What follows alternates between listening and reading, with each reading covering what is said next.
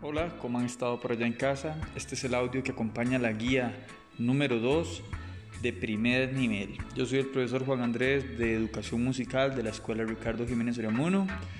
Les recuerdo que este audio solo es una ayuda adicional que explica exactamente lo mismo que está escrito en la guía.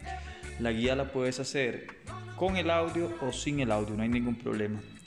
Así que ubiquémonos en un lugar tranquilo de la casa y vamos a comenzar.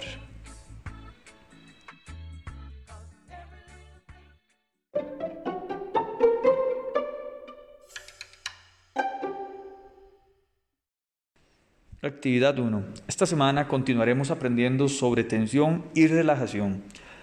Seguiremos siendo árboles, pero esta vez seremos un árbol que está bajo tres diferentes climas.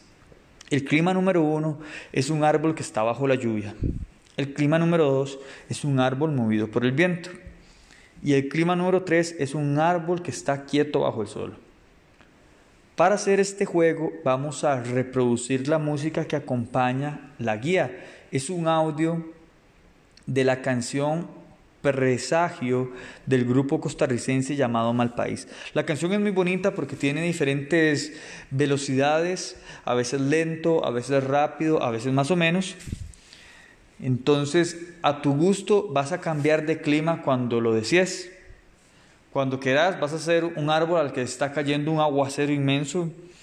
Cuando quieras puedes cambiarte a un árbol que es movido por un ventolero así, casi como un huracán.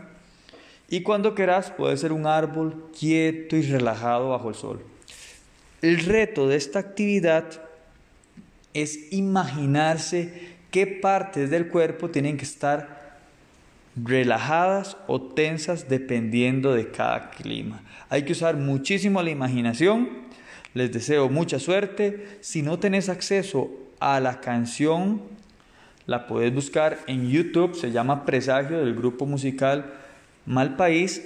Y si no tenés acceso a YouTube, puedes usar cualquier otra música que sea tranquila y lenta.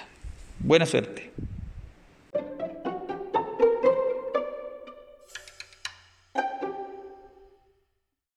Actividad 2. Vamos a hacer el juego más divertido.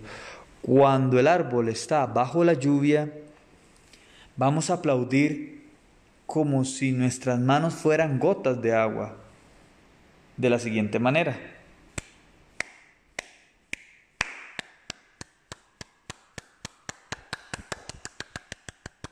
Primero lento y después más rápido. Cuando el árbol está siendo movido por el viento, vamos a utilizar nuestra boca para hacer un sonido más o menos así.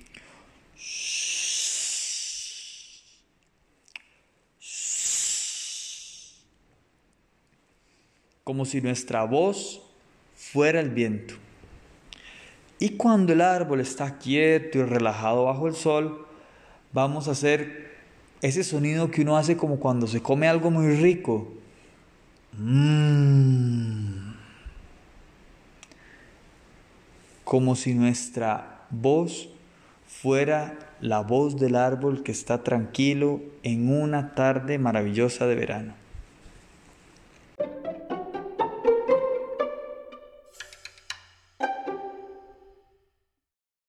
Actividad 3. Para finalizar, vamos a construir un arbolito.